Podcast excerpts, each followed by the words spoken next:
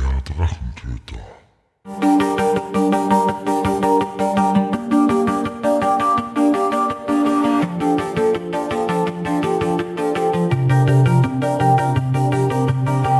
Hallo und willkommen zu einer neuen Episode des Drachentöter Podcasts. Ich bin Mike und heute rede ich gemeinsam mit Michael Lanzinger und Melanie Helke, ihres Zeichens Chefredakteurin der Neuauflage von Siebte See bei Pegasus Spiele, über das Mantel- und Degenrollenspiel Siebte See. Die Links dazu findet ihr wie immer in den Shownotes der Episode. Und los geht's. Heute habe ich bei mir die Melanie und den Lanze bzw. Michael bei mir zum Thema Siebte See. Hallo Melanie. Halli, hallo. Hallo Lanze. Hallo, danke, dass ich mal wieder dabei sein darf. Melanie, du bist ja lange Zeit zuständig gewesen äh, für Siebte See, soweit ich mich erinnern kann. Für die zweite Version, die bei Pegasus erschienen ist, ja. Ich würde ja gerne ein bisschen so für die Leute wie mich ein bisschen die Möglichkeit geben, dass wir ein bisschen eintauchen in die Welt von Siebte See. Ich vermute mal, dass die erste und die zweite Edition vom Setting her ähnlich oder fast gleich sein werden. Und von daher hätte ich gesagt, was kann man über Siebte See grundsätzlich sagen? Was verbirgt sie hinter Siebte See? Ja, Siebte See ist ein Mantel- und Degenrollenspiel, ein Abenteuerrollenspiel, was für Einsteiger mit ein bisschen Klischees über Länder der Welt einfach schnell spielbar ist, ohne dass man mehr Hintergrund braucht. Also ein bisschen so wie Pirates of the Caribbean, nur mit mehr Geschichte. Wenn man dann Piraten möchte, denn ja, aber genauso Robin Hood, Don Quixote, Zorro hatten wir mal. Jedes dieser klischeehaften Abenteuergeschichten ist irgendwie spielbar. Wie gestaltet sich die Welt? Ist sie im Prinzip gleich dem, was wir kennen von der Erde oder, oder in der jetzigen Form oder ist es da ein bisschen anders verortet? Mm, also es ist sehr ähnlich Europas, zumindest die grundlegende Welt. Man hat ein klischeehaftes Frankreich, klischeehaftes Deutschland, also ähm, alles eine gewisse Zeit klischeehaft. Also das klischeehafte Frankreich ist die Zeit des Sonnenkönigs, also Leute mit bepuderten Perücken und Mantel und Degen. Deutschland ist eine Art Deutschland äh, nach dem Dreißigjährigen Krieg, also eher robuste Leute und viele Bierbrauer. Ja, leider ist es amerikanisch, das heißt, die haben eher die klischeehaften Bayern und Oktoberfeste im Blick. Ich als Norddeutsche finde das ein bisschen mm, diskriminierend, aber ist halt so. Es gibt Wikinger im Norden, es gibt Russen, die teilweise auch Olga und Ivan heißen. Und mit solchen Klischees kann man spielen, aber es ist dabei nicht äh, rassistisch, weil es ist nicht die schlechten Klischees, sondern einfach nur die erwähnten Dinge, mit denen man spielen kann. Das heiße Temperament von Südländern, Feen in Avalon, England und mit einem Blick auf die Karte kann man sich halt schon halbwegs gut verorten mit Europa. Alles, was über Europa hinausgeht, sieht ein bisschen anders aus und ist dann eher für den Durchschnittseuropäer exotischer, weil natürlich nicht die Länder wie heute sie sind genommen werden, sondern auch irgendein Klischee einer historischen Zeit gesucht wird. Also in Mittelamerika für die Goldsucherzeit äh, und ähnliches. Wir haben aber auch irgendwelche Aztekenartigen Völker. Ähm, da wird es ein bisschen exotischer, da helfen Klischees am Anfang nicht so, aber für das hauptsächliche Europa findet man sich sofort zurecht. Michael, wie hast du die Erfahrung gemacht mit der ersten Edition? War das ungefähr deckungsgleich so jetzt von dem her, wie du das von der zweiten Edition jetzt ein bisschen mitgekriegt hast, oder? Grundsätzlich ja, allerdings, allerdings eingeschränkt. Also wir, wir befinden uns, es ist nicht Terra, sondern es ist Thea. Ähm, und wir sind im Jahr, zumindest steht das im Spielleiterband drauf, äh, bei der ersten Edition 1678, äh, 68, Verzeihung, also tief im 17. Jahrhundert. Ähm, allerdings hat die äh, Entdeckung Amerikas in der ersten Edition nie mehr stattgefunden. Das heißt, man spielt rein auf Europa und das, wo man sich dann auf Piraten äh, konzentriert, die ja typischerweise in der Karibik sind, äh, das spielt im Prinzip so irgendwo zwischen äh, Vodace, das sind, glaube ich, die äh, Italiener. Das ist so einmal Venedig und Mafia, anders kann man es gar nicht sagen, ähm, zumindest im ersten Band. Und äh, das andere ist äh, Spanien, also Kastilien, das ist auch einmal in Wirklichkeit Zorro, also dort heißt er nicht Zorro, sondern er trägt eine ganze Maske, heißt El Vago, aber ist im Prinzip dasselbe, wobei zum Beispiel die äh, Vatikanische Kirche, also im Prinzip die Katholiken sind dort nicht in Vodaci, also in Italien, sondern in Kastilien angesiedelt. Ähm, das ist einmal das, äh, der Unterschied, der am meisten auffällt. Es gibt dann auch so äh, sozusagen das Halbmondreich, äh, das ist quasi so östlich Arabien und so weiter, das wird aber in der ersten Edition genauso wie Amerika vollkommen ausgeblendet. Also man konzentriert sich wirklich auf Europa, was in dem Fall eben reicht von Avalon, was eben die, die britischen Inseln sind, bis Usuria, was im Prinzip das Äquivalent ist von Russland, wo es dauernd schneit, dauernd kalt ist. Oben gibt's dann eben äh, Westermann-Ja, das sind so die Wikinger, die wirklich sie so aufspalten. Einerseits sind so Ort die Hanse und andererseits äh, wirklich in die Wikinger wie gesagt, unten eben begrenzt von Vodace, ähm, jetzt irgendwie Afrika, eben Amerika oder die Amerikas, äh, der Nahe und der weitere Osten oder gar China und Japan und Asien haben wir gar nicht in Wirklichkeit. Also das ist, es konzentriert sich auf das und wird aber angereichert, zumindest in der ersten Edition, weiß ich nicht, wie das in der zweiten Edition ist. Es ist quasi Mantel und Degen, also wenn man kennt, äh, ja, Flucht der Karibik, die drei Musketiere, wurscht in welcher Verfilmung, ähm, wenn man kennt, äh, der Mann mit der eisernen Maske, wie Doc, ähm, was gibt's unter Pakt der Wölfe, ja, das sind lauter Geschichten, die kann man super eins zu eins dort einfach spielen. Allerdings ist auf der Welt was Besonderes, ähm, zumindest in der ersten Edition, da muss ich dann eh fragen, Melanie, wie das in der zweiten Edition ist.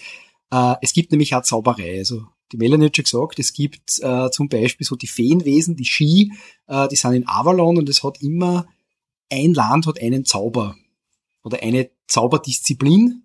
Das kann zum Beispiel sein Glamour, also das äh, Verbergen von, äh, von Avalon oder Porté, das ist Teleportieren im Prinzip in Montaigne. Und das Spannende ist das, dass das äh, die Zauberer an sich immer nur die Adeligen sind. Also das wird über den Adel, über das Adelsblut weitergegeben. Das ist die eine Geschichte. Und die andere Geschichte ist das, dass es so ursprünglich einmal ein Art römisches Reich gegeben hat und nun vorher irgendeine Spezies, wo man nicht genau weiß, ob das jetzt Menschen waren oder nicht, ähm, die quasi hochentwickelt waren. Das heißt, man hat so ein bisschen, wenn man möchte, mit so Artefakte fast ein bisschen Science-Fiction-Einschlag, den man sozusagen hineinbringen kann. Aber im Wesentlichen ist es Mantel und Degen mit Zauberei. Die einzigen, die zumindest in der Grundausstattung keine Zauberei haben, sind die Castilier, weil die sind ja recht gläubig.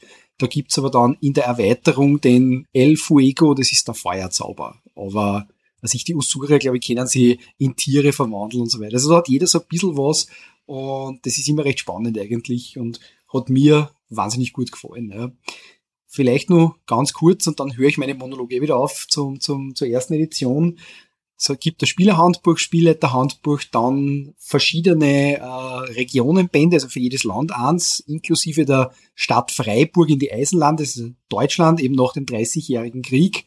Ähm, und äh, zusätzlich dann einige Bücher, also gerade zum Beispiel Usuren, Quellenband oder der Piratenband, der heißt dann äh, Waves of Blood, wo es so richtig dann um Schiffskämpfe und so weiter geht, die sind niemals auf Deutsch erschienen, zumindest hab sie nicht auf Deutsch äh, sind die gleichen Regeln, also siebte See, ähm, ist aber nicht. Und was dann auch noch gibt, das habe ich mal auf der Spielemesse Essen entdeckt und als Rennspieler, man kauft ja solche Dinge, ähm, gibt es nämlich Swashbuckling Adventures, das ist D20 ähm, und das ist im Prinzip die Welterweiterung. Und da gibt es zum Beispiel das Side, also das Ski Book of Nightmares, also das Setting an sich gibt es auch zu einem gewissen Grad für, für D20, das habe ich damals recht lustig gefunden, aber halt die erste Edition und ja, ein Sammelkartenspiel, ähnlich wie Magic, hat es auch mal dazu gegeben.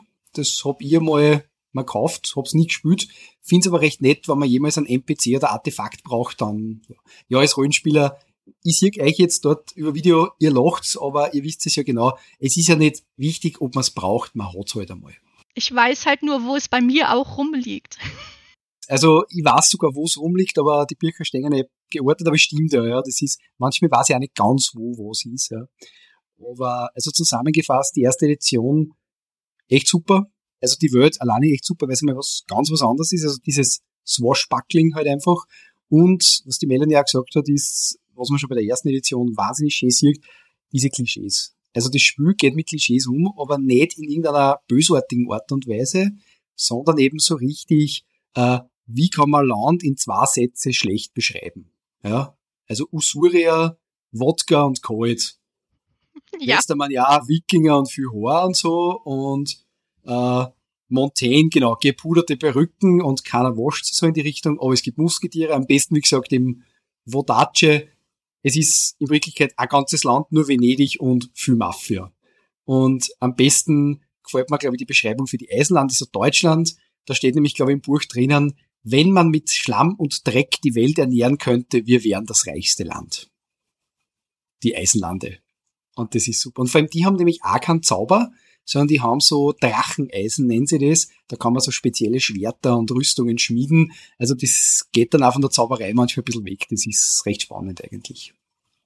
So, jetzt höre aber wirklich auf. Entschuldigung, dass ich so lange geredet habe, aber ihr seht, das Spiel begeistert mich einfach nach wie vor. Wir haben es relativ lange einmal gespielt mit einem wahnsinnig klassen Meister der sich diese Klischees auch wirklich immer zu Herzen genommen hat.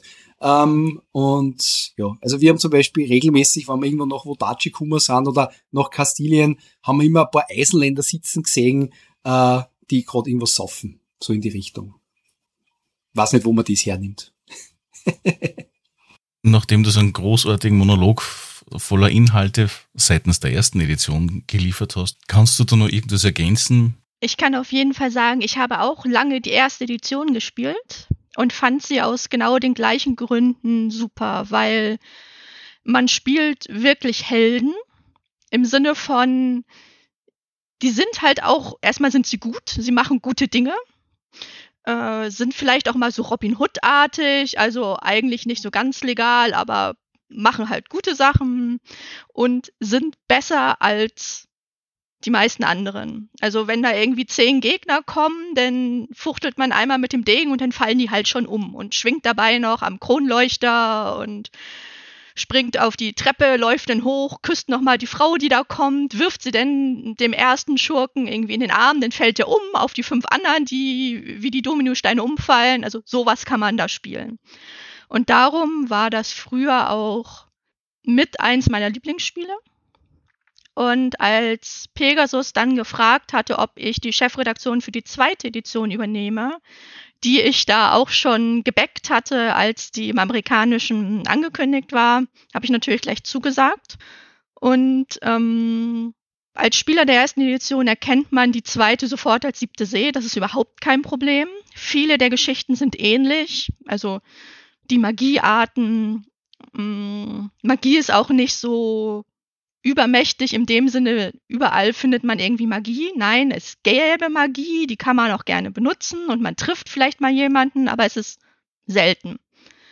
Ähm, also nicht DSA-Stil mit, da kommen die Leute mit den Feuerbällen oder ähnliches oder wie bei D&D. Und man ist halt, man macht ganz ruhige Abenteuer. Überall kann man irgendein Abenteuer vor Ort, das ist wunderbar schön zum ruhige Kampagnen spielen, zwischendurch dann irgendwelche spannenden Kämpfe, die aber trotzdem nicht so regelintensiv sind, in beiden Editionen vollkommen egal. Äh, die Änderungen in der zweiten sind eher im Detail und es ist vieles mehr ausformuliert, was das Setting betrifft, genau. Äh, auch, dass viele Eigenheiten von den verschiedenen Ländern noch ein bisschen besser getroffen werden.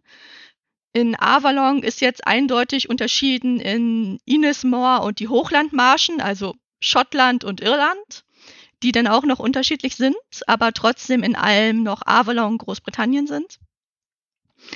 Es gibt den Sarmatischen Bund, das gab es vorher nicht. Das ist Ostblockstaaten in dem Sinne, also nicht Usura Russland, sondern ähm, ja etwas weiter südlich.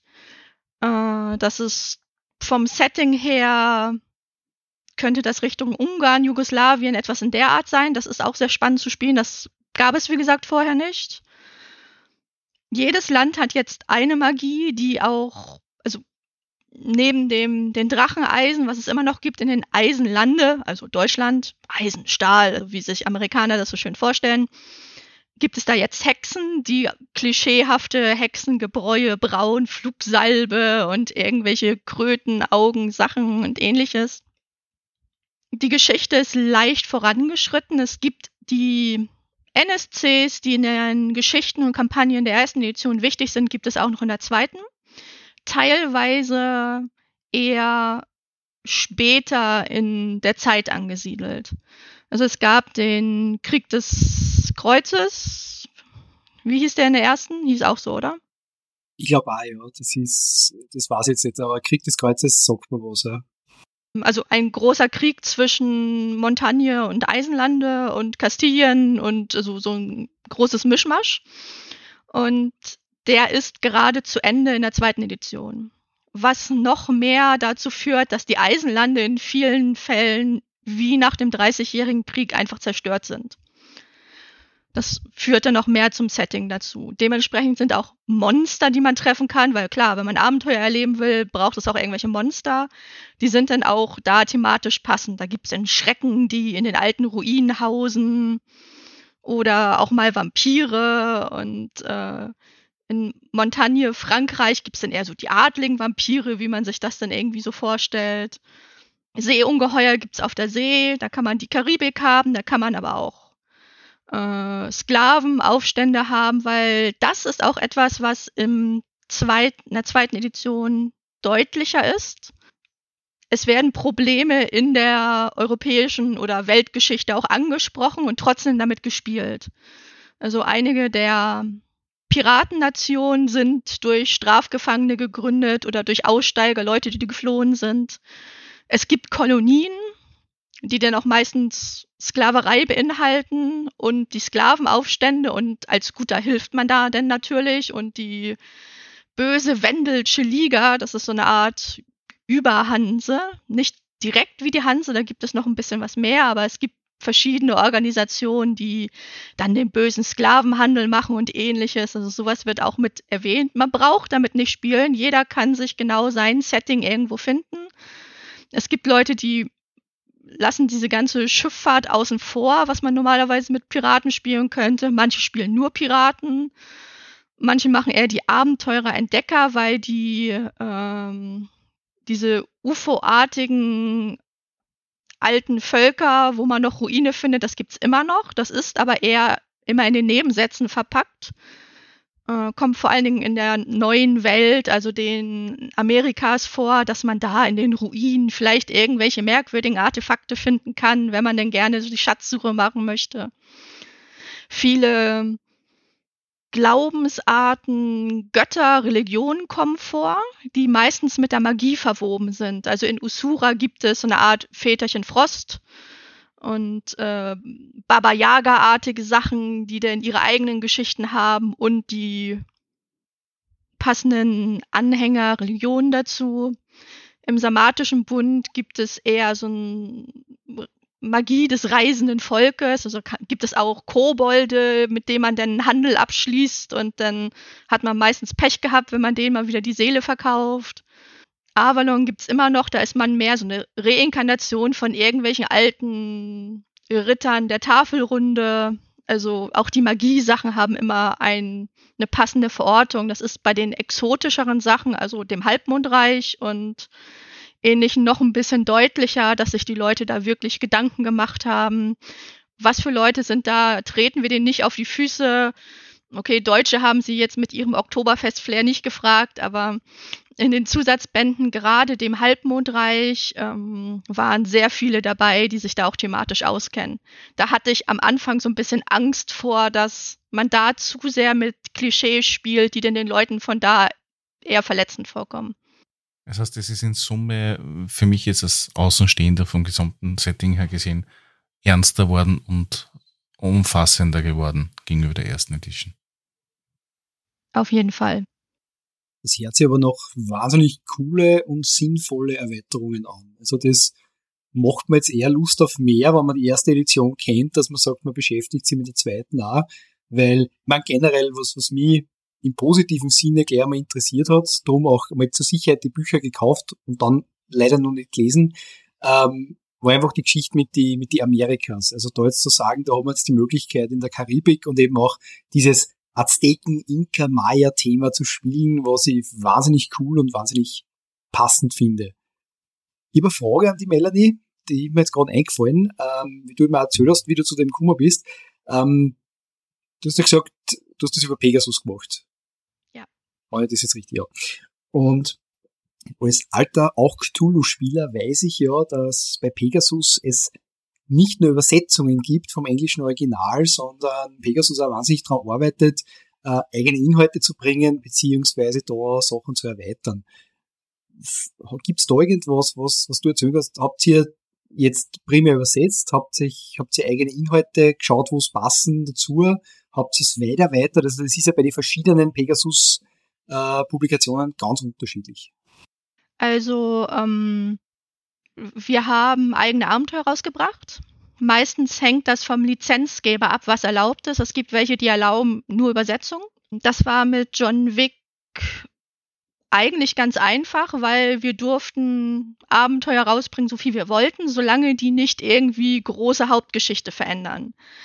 Äh, wir hätten es eigentlich auch ganz gern gehabt, dass wir irgendwo mehr machen können, also Geschichte vorantreiben, wie ein Eisen zum Beispiel, ja, Deutschland Eisen passt so ungefähr, ähm, wie wir das in Shadowrun dürfen bei Pegasus. Dann dürfen wir die ADL, die Allianz Deutscher Länder, also Deutschland in Shadowrun-Zeit ändern. Ähm, das war bei Siebte See dann nicht so, dafür halt nur Abenteuer. Was passiert wäre, wenn die nicht zwischendurch halt ihr Verlagsproblem bekommen hatten, jetzt gehört der Verlag oder jetzt gehört das ganze ja einem Verlag und war vorher anders und dann kam nichts mehr raus, weshalb Pegasus das auch äh, dann eingestellt hat. Leider. Ja, also ich finde es auch schade. Äh, aber wenn ich jetzt so schaue, wie viele Bücher seitdem rausgekommen sind, das ist nicht besonders viel. Und es ist halt sehr schwierig für einen Verlag, ein System zu verkaufen und immer sagen zu müssen, ja, vielleicht kommen die angekündigten Bücher nochmal, vielleicht in fünf Jahren, wer weiß. Und so ähnlich ist das. Es sollte, ich, weil ich glaube, das Buch ist als PDF-Vorlage mittlerweile raus, ein Buch über verschiedene Städte geben. Und eine Stadt wäre in den Eisenlanden gewesen und da hatte ich Gespräche mit den Autoren und durfte theoretisch was mit abklären, aber das hat es dann, also ich weiß noch nicht mal, ob das jetzt wirklich schon alles fertig ist. Und das ist fünf Jahre her, glaube ich. Also schwierig, aber eigene Abenteuer durften wir machen, die haben wir auch rausgebracht. Ähm, auch deshalb, weil es relativ wenig amerikanische Abenteuer gab. Ich weiß nicht, ob das jetzt mehr geworden ist. Wenn ich eigene Runden spiele, spiele ich meistens eigene Sachen. Darum habe ich da gerade nicht mehr so den Überblick. Aber wir haben zwei Abenteuerbände und ich glaube ein kleines Heftchen rausgebracht. Und da sind zwar auch übersetzte Abenteuer drin, und zwar alle, die bis zu dem Zeitpunkt veröffentlicht waren, also drei, glaube ich. Ähm, und der Rest ist eigene Sachen.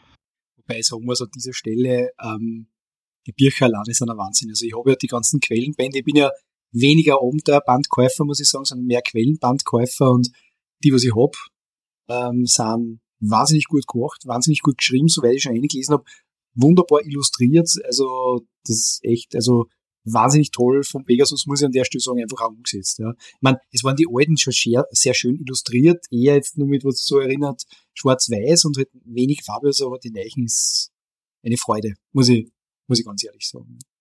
Hast du die alten Bände auch auf Deutsch, die es gab für die erste? Alle, die es auf Deutsch gab, habe ich, hab ich auf, auf Deutsch, ja. Aber bis auf Usuria, glaube ich, sind die Regionalbände alle auf Deutsch rausgekommen. Und mein, mein Lieblingsband bei ist nach wie vor die Piratennationen. So, aber das, das, mit dem kann ich am meisten anfangen. Ähm, ja, und ich habe ein paar, habe ich dann von diese Societies, also es gibt ja auch so, vielleicht viele Zuhörerinnen und Zuhörer, so Societies, wo man sich anschließen kann. Ähm, ich war immer bei der Explorer Society zum Beispiel, äh, der, der Explorer Gilde, glaube ich, hat die Kassen irgendwie so, aber es gibt ja zum Beispiel auch die El Vagos, also die Zoros, das ist nämlich nicht nur einer, sondern so ganze Gruppen und so. oder die Rosenkreuzer oder Eisenkreuzer, wie die hassen, gibt's auch welche. Ähm, ja, da gibt's glaube ich auch so ziemlich alle irgendwie auf, auf Deutsch. Ich dachte nur an das Eisenlandebuch und die wunderschön deutsch klingenden Begriffe für Städte und Namen. Ja, also wo ist das bei Freiburg? Das ist eine der wichtigsten Städte, wo die adelige die Fauna Pösen ist. Das ist bei mir in Erinnerung geblieben. Das ist für mich kein deutscher Name, aber offenbar für die Amerikaner. Ja, vieles klingt nur so. Das ist in, in der zweiten, überraschenderweise, ich weiß nicht warum, ein bisschen anders. Ähm, aber da gibt's halt auch die, die schwarzen Walde und ähnliche Dinge. Ja. Ähm, aber andere Frage, die mich auch noch umhertreibt, weil ich habe das einmal gelesen, aber ich weiß nicht mehr so ganz. Ähm, warum heißt das Spiel nicht siebte See? Oder besser gesagt, was ist die siebte See? Warum das jetzt so heißt oder was genau meinst du? Ja, genau. Warum das Spiel siebte See heißt, beziehungsweise im Spiel, im Setting, was die siebte See ist. Weil es gibt ja in der zweiten Edition erstmals auch die achte See, was ich ziemlich cool gefunden habe. Ähm, ja, das ist diese, diese Zwischensee, wo die Seeleute verloren werden, also eher so eine mysterische See. Früher habe ich mir das immer erklärt mit, ähm, die Erde ist flach und außenrum fällt man dann runter und davor ist dann irgendwie die siebte See. Ich bin mir ehrlich nicht sicher, ob da jetzt so viel mehr in der zweiten Edition beschrieben ist, außer immer als fluffartige Textbereiche, weil das meiste, was es gibt, sind ja Hintergrundbände und da sind so viele Geschichten und Abenteueraufhänger drin, wie genau halt auch solche Sachen. Aber ähm, ein Absatz und dann folgen die nächsten fünf Ideen. Und ähm, irgendwann habe ich dann den Überblick verloren und da es keine Kampagnenbände gibt, was ja sonst hilfreich ist, wenn es zu irgendeinem Thema ein bisschen mehr gibt, oder Abenteuer, die das aufgreifen, dann äh, wird es halt schwierig. Also genauso wie es, es gibt ja so eine Art Kusulu-Gott unter Wasser, den, den man anbeten kann und dem Körperteile spenden und ähnliches. Es gibt überall Kusulu. Ja, also das heißt, die siebte See ist dann ähnlich so ein Marketing-Gag äh, wie äh, DSA in DSA. Ja, da kommt das noch viel seltener vor. Ich habe das also in der ersten Edition in Erinnerung, siebte See ist so eine Art, äh, so eine Art Bermuda-Dreieck oder eben ist es so, eben was genau. Mystisches, genau. wo die Zeit irgendwie so anders ist und so weiter und so. Aber wie gesagt, spannend habe ich gefunden, das habe ich nämlich dann ein bisschen gelesen, äh, in der zweiten Edition gibt es eben die achte See, das irgendwie im Halbmondreich eine riesige Wüste ist oder sowas. Das wird offenbar dort das achte See bezeichnet. Das ja, das stimmt, stimmt. Habe ich vergessen. Gut, dass du mich erinnerst. Sorry. danke, danke, danke. Ich würde nur ganz kurz was sagen, auch zur, auch zur ersten Edition ähm, von den Regeln her. Das hast nämlich du zuerst, Axel, gesagt, ähm, diese drei Klassen von, von Gegnern mit den, was, Henchmen, also quasi die, die Mitläufer, wo man eben Zähne mit einer Kugel auch töten kann dann gibt's eben die normalen, die sind so ebenbürtig dem Helden und dann eben der Schurke, der Oberschurke, der quasi erst am Ende der Kampagne stirbt. Also der, der stirbt nicht, den kannst du hauen, er taucht wieder auf. Ja.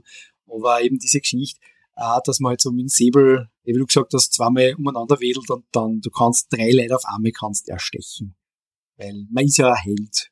Aber da muss man nicht einmal magisch sein, sondern es ist einfach so. Und das finde ich wahnsinnig schön, weil es, wie du auch gesagt hast, gerade glaube ich für Einsteiger ein wahnsinnig befriedigendes Erlebnis ist oder sein kann. Also ich denke, da ist erst einmal siebtes E spielen und dann ist erst einmal Cthulhu spielen. Ich spiele wahnsinnig gern Cthulhu. Aber da sind wir volle Wäsche eingefahren. Da haben wir verkackt, wie man so schön sagt. Das heißt grundsätzlich, also wenn ich jetzt was spielen möchte wie aus den 80er oder 70er Jahren Sindbad oder eben die vier Musketiere oder irgendwas in dieser Richtung, alles was ein bisschen, oder aus den 70er Jahren die ganzen DNK-Filme und so weiter, dann bin ich hier absolut richtig. Unbedingt. Ganz genau. Das klingt perfekt. Aber wie unterscheiden sie sich dann noch, die zwei Editions? Also ein bisschen was kenne ich von der zweiten Edition. Wie ist da der, die erste Edition? Regeltechnisch zur zweiten Edition. Wie kann man sich das da vorstellen? Beides sind leichte, schnell erlernbare Regeln, die den Spielfluss nicht stören und man erzählt vorrangig und die Regeln sind zur Unterstützung da. Das ist bei beiden. Ähm, Die zweite Edition macht das gefühlt etwas moderner äh, in die Richtung, wo viele der fast rein Erzählrollenspiele halt gehen. Das ist wahrscheinlich vorrangig Geschmackssache, aber wie gesagt, in beides kommt man gut rein. Also die zweite ist, wenn man, also ein bisschen mehr Anleihung an Fate, also mehr gefühlt Mechanik, wenn man das erstmal als Rollenspieler liest, der andere Regelsysteme im Kopf hat. Wenn man das als Anfänger liest, ist das vollkommen selbsterklärend. Das habe ich schon mehrmals in Einsteigerrunden gemerkt, dass die, die vorher noch nicht viel Rollenspielen gespielt haben, damit deutlich einfacher klarkommen als Leute, die fünf verschiedene Systeme schon kennen. Es wird relativ verkopft erklärt, weil es halt Regeln sind, aber gedacht ist bei beiden Systemen, man soll vorrangig erzählen. Und das Erzählen ist wichtig. Wir sollen Spaß haben. Wenn ich immer erzähle, ja, ich hau drauf, dann kann man so halt auch spielen, aber meistens macht es halt deutlich weniger Spaß. Genau, weil da muss man hingehen und sagen, da ist der Schurke und da sind seine Gefolgsleute, ich gehe da jetzt hin, ich zirk mein Säbel, das Licht blendet die ersten drei, dann mache ich einen Stich und dann liegen die nächsten fünf und so ungefähr geht es. Also möglichst glorreich erzählen, man kann da wirklich schön übertreiben. Ich kenne das von der ersten Edition, äh, da spielt man mit zehnseitige Würfel, wo man je nach Attribut und Fertigkeiten mit Spezialisierungen das macht. Und das Schöne ist, dass diese Würfel ähm, bei einem Zehner, die explodieren, die darf man dann nachwürfeln. Da hat es damals auf die Würfel, die ich gehabt habe, waren eine meiner ersten Würfelsets, die so spezialisiert waren, hat es siebte Seewürfelsets gegeben. Da war dann so ein kleines, so wie so eine Bombe drauf und das war dann immer so am Spielertisch so explodiert. Und dann ist und Schaden und nur zehn Leute gelegen und sowieso und überhaupt. Und das Schiff versenkt und so. Und dann gibt's auch so, also zumindest haben wir das so gehabt, so Sonderwürfel irgendwie, die man dann zusätzlich kriegt, so. Und was mir auch sehr gut gefallen hat, ist das, man hat eben die Attribute, dann hat man die Fertigkeiten und bei alle Fertigkeiten hat man immer nur so Art Spezialisierungen gehabt. Und das ist ziemlich cool, weil du hast zwar, es haben zwei Charaktere vollkommen gleiche Fertigkeiten haben können, aber die, durch die Spezialisierung vollkommen unterschiedlich sein. Also ich zum Beispiel habe ähnliche Fertigkeiten gehabt wie ein anderer Mitspieler, aber ich war halt zum Beispiel Arzt und der war Hufschmied, so in die Richtung, ja. Und das, das, irgendwie, bei einem D&D-Charakter, ja, und ich mag D&D wirklich gern, war mein erstes Rollenspiel, also auch D&D, äh, hast du da gleiche Attribute und hast du gleiche Fertigkeiten oder Skills, dann bist im Prinzip gleich. Ja. Aber dort haben sich die leider regelmechanisch unterschieden, weil du hast eben so, so Sets, soweit ich mich erinnern kann, gekauft. Und ja, und es ist eben immer darum gegangen, das, das hat bei uns auch der Meister total, also der, der, der Torxes, der das geleistet hat, der Ratner Christian, hat das auch wahnsinnig gut umbringen können. Also da war einfach eine Stimmung da und da sind wir wirklich angetrieben worden, dass wir das möglichst glorreich schildern. Ja? Also das ist nicht so dieses, ja, ich hau drauf, das hat's nicht gegeben, weil dann hat man gleich einen Würfelabzug gekriegt, wegen schlechtem Rollenspiel sozusagen, ja. Ähm, oder sie haben gleich nur fester draufgehauen, oder es ist halt was ganz was Schreckliches passiert und, und ja. Übrigens an der Stelle, weil ich gesagt habe, was Schreckliches passiert, da erinnerte mir ein Kapitel, da steht drinnen, äh, im Spielleiterhandbuch im Alten, und das hat mir damals so gut gefallen, quasi wie spielleitest du, ja. Und dann ist irgendwie so gestanden, ähm, du sollst deine Spieler niemals töten, weil du kannst mit einer viel Schlimmeres anstellen. Sperr sie ein, lass dann abendelang da drinnen in diese vier Meter Wand verbringen, erklären, was die Ratten mit einer dann, und wenn sie sich auf, äh, aufregen, sag immer, ich hätte dich auch töten können. Und dieser Ansatz zieht sie durchs Spiel durch. Es ist lustig, auch für einen Meister, aber es ist gnadenlos, aber es ist wunderbar. Aber ich dachte, es ist kein Cthulhu. Ja, geistige Stabilität gibt's tatsächlich nicht, aber wir haben sehr Cthulhuide Abenteuer gespielt manchmal. Also das ist dieses klassische 19. Jahrhundert Horror. So, man kommt zu einem Schloss, da ist einer und so, das kann man mit dem super spielen. Super. Ich sag ja, alles ist möglich. Man findet die Art vom Spiel und man hat auf jeden Fall leicht, ohne dass man irgendwas verbiegen muss, die Möglichkeit, genau das zu spielen. Genau, genau. Also man kann auch genauso, man kann Intrigen am Hof spielen, man kann Piraten spielen, man kann die klassischen Musketiere spielen, man kann fast Indiana Jones-artige Abenteuer spielen, du kannst eben auch irgendwas in Richtung Science Fiction, Atlantis, versunkene Städte und so weiter machen. Es geht alles. Also das ist, ja, geht. Und genau, man braucht es nicht einmal für ein Setting, weil Setting gibt's hier. Und es ist, egal welche Edition, eigentlich auch sehr schwierig, an irgendwelchen Abenteueraufhängern vorbeizukommen. Also das Spielerhandbuch in der ersten Edition reicht oder äh, die Trennung Spieler, Spielleiterhandbuch gibt's in der zweiten nicht, da gibt's halt nur das Grundregelwerk. Da die Kurzbeschreibungen reichen schon, um so viele Ideen für die nächsten Abenteuer zu bekommen. Und äh, die ganzen Zusatz-Setting-Bände hatten wir ja vorhin schon kurz erwähnt. Es gibt neben diesen Ländern, die alle auch ihre eigene Geschichte und Probleme in sich haben, äh, überall auch noch Geheimgesellschaften, die oft äh, wie in Kastilien diese Zorro-artigen, die wollen dem einfachen Volk helfen. Da hat man dann gleich noch eine soziale, wir retten die Leute, helfen den Leuten Komponente drin. Äh, dann gibt es im zweiten jetzt die Sklaverei und ähm, Vodace hat auch ein Problem, das ist Italien. Da, also, gerade in der zweiten, da ist es noch ein bisschen extremer als in der ersten. Männer und Frauen sind eigentlich komplett gleich. Es gibt im ähm, einem dem Helden- und Schurkenband, das ist so eine Erweiterung zu, was könnte man alles für interessante Archetypen haben und 20.000 Abenteueraufhänger, gibt es auch Leute, die sich beiden oder keinem Geschlecht zuordnen lassen. Also das ist im System halt schon mit drin und das ist normalerweise kein Problem. In Vodace schon, weil da sind Frauen unter der Fuchtel des Mannes, gerade adlige Frauen. Ansonsten müssen sie ja immerhin noch arbeiten, das ist dann da nicht ganz so schlimm. Und da dort auch nur Frauen die Vodace Art der Magie machen können, das ist Sorté, das ist so eine Art Schicksalshexen, die an den Schicksalsfäden ziehen können und dann irgendwie böse Flüche, Katastrophen hervorbringen können. Die werden von den herrschenden Männern dann natürlich eingesammelt, damit die dann für die Intrigen, die da an den Höfen gemacht werden, äh, irgendwie arbeiten müssen. Und da gibt es dann natürlich auch eine Geheimgesellschaft, die Frauen Bildung bringen will und diese Schicksalshexen retten und in andere Länder zum Asyl führen und ähnliches. Also, also klingt eigentlich sehr modern von den Konzepten her. Also ich kann mich erinnern, dass das Ganze, äh, diese Debatten über Geschlechter oder Geschlechtslose oder Mehrgeschlechtlichkeit in Rollenspielen erst die letzten gefühlt drei Jahre oder was relevant worden ist. Hm. Siebte See war das, also die zweite Edition. Also die erste war schon mit genau dieser Thematik drin. Also zumindest, dass es vollkommen egal ist, ob Mann oder Frau in den allermeisten Fällen. Das steht auch explizit irgendwie so drin.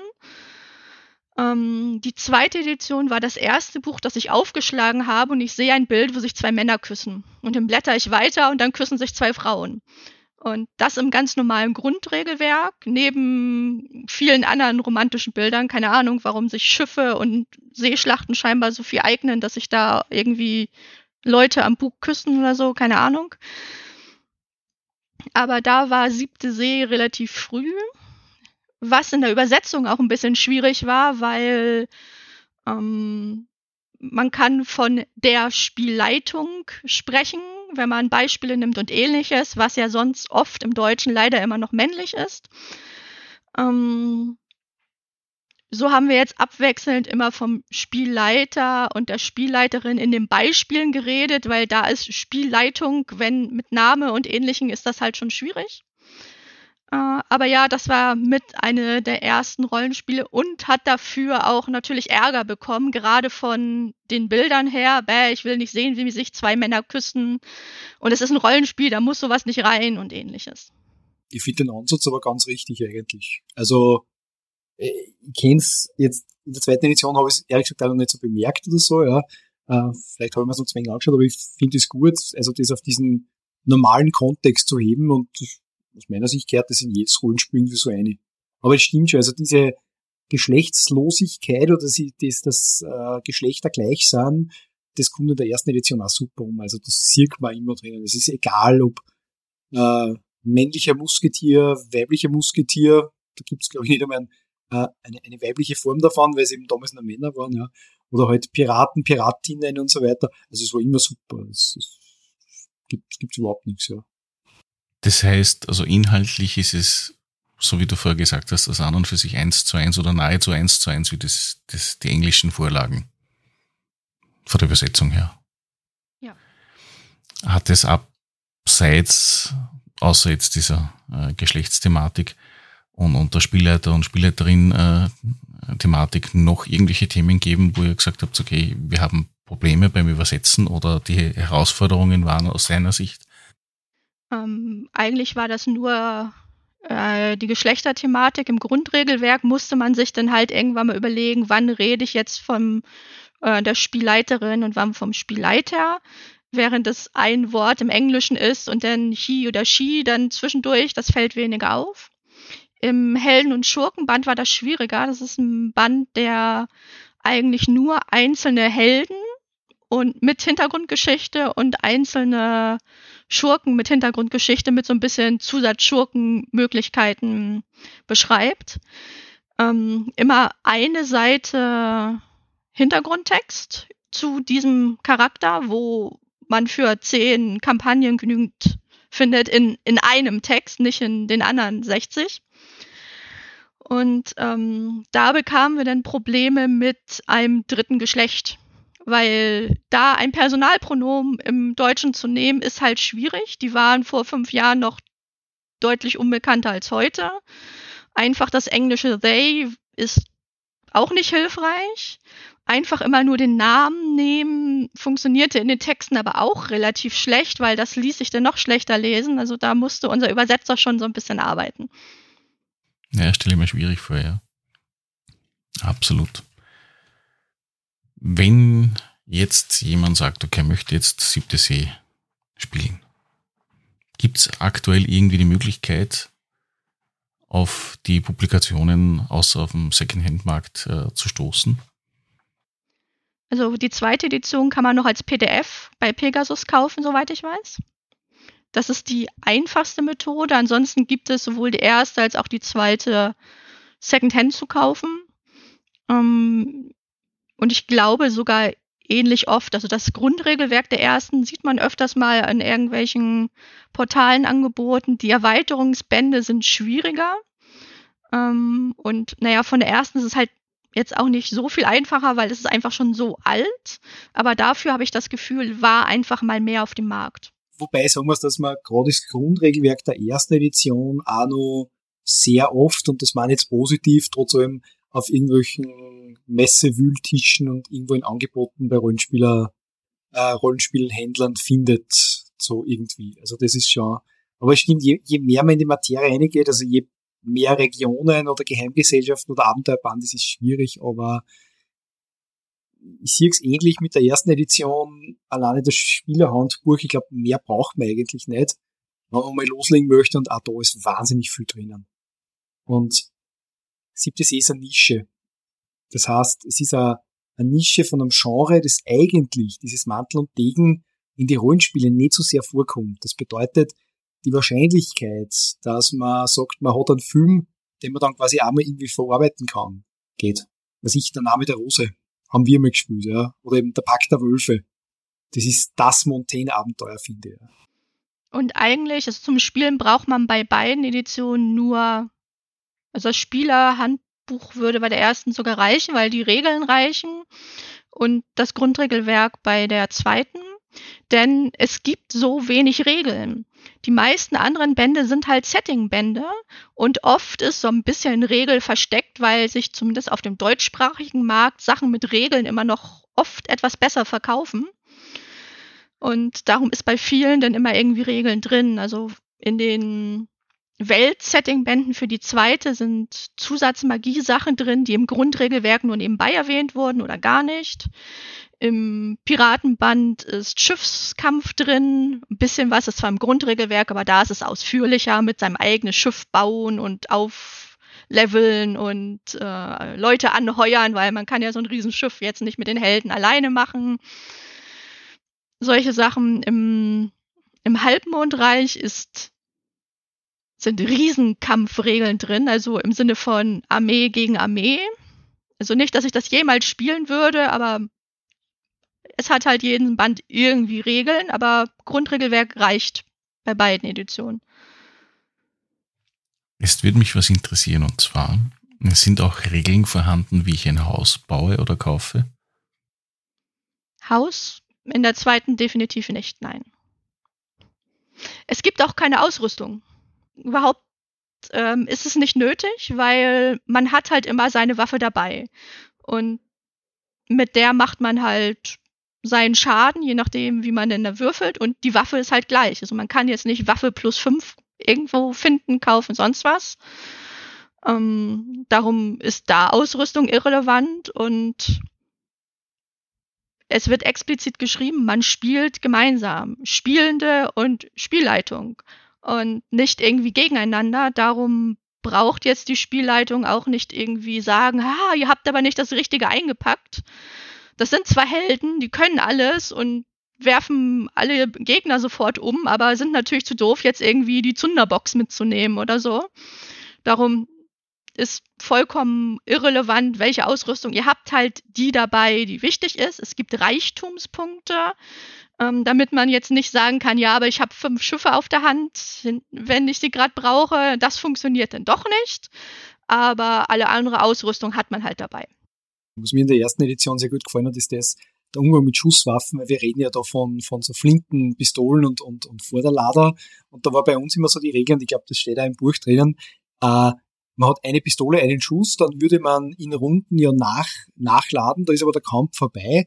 Das heißt, man hat entweder sechs Pistolen, so wie man das auch manchmal in den Filmen sieht, dann schießt man jetzt sechsmal, oder man nimmt eine Pistolen, schießt, haut's weg, nimmt sie die vom Feind, den man gerade getötet hat, schießt die nächsten an und so kommt man durch. Ja.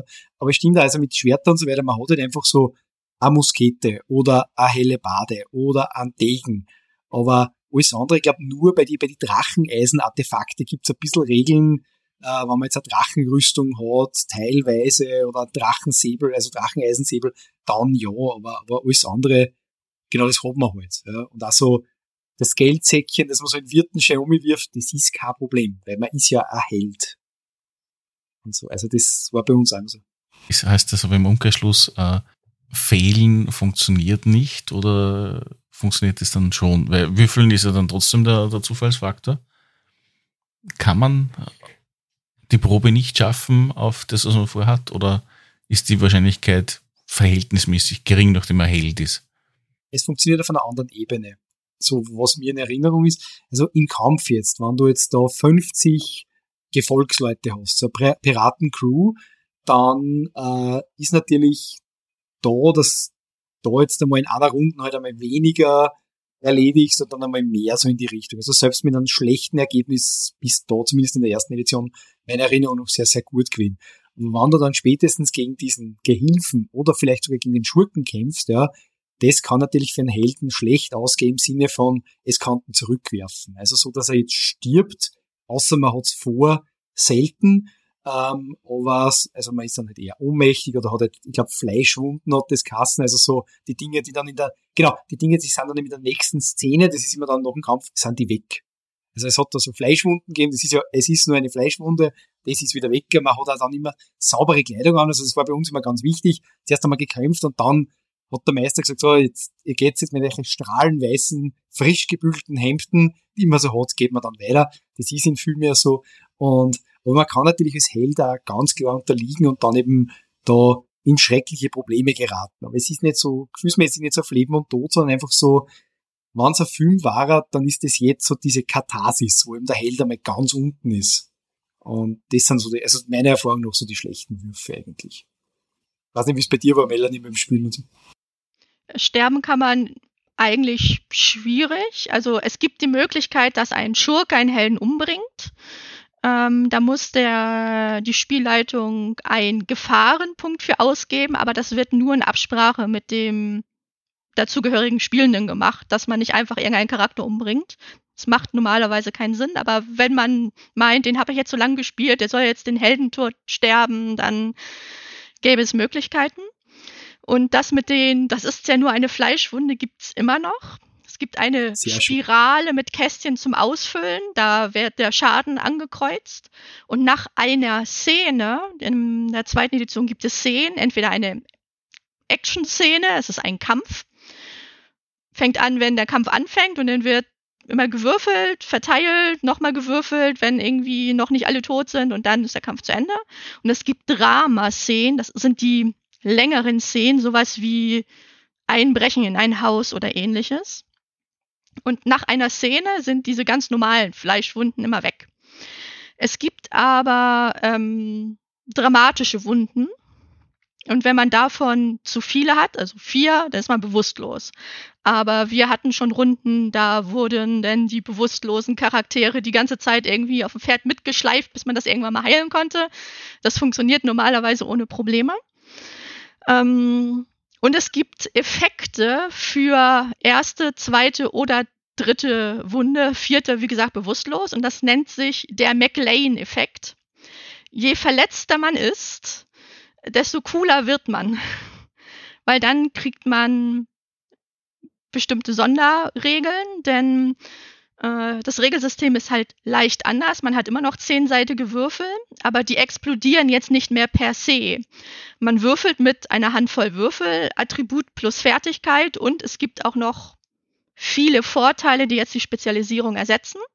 Mit der Handvoll Würfel würfelt man und dann bildet man mit diesen Würfeln Sets, die zehn oder mehr ergeben. Also man legt wirklich die Würfel zusammen und guckt, was ist ungefähr 10 und ähm, muss es deshalb nicht wirklich zusammenrechnen, weil zu viel Kopfrechnen und dann im Kampf ist natürlich anstrengend. Also legt man halt nur zusammen, wie viel Zehner-Sets kriege ich. Und das sind die Erfolge und dafür kann man Dinge machen.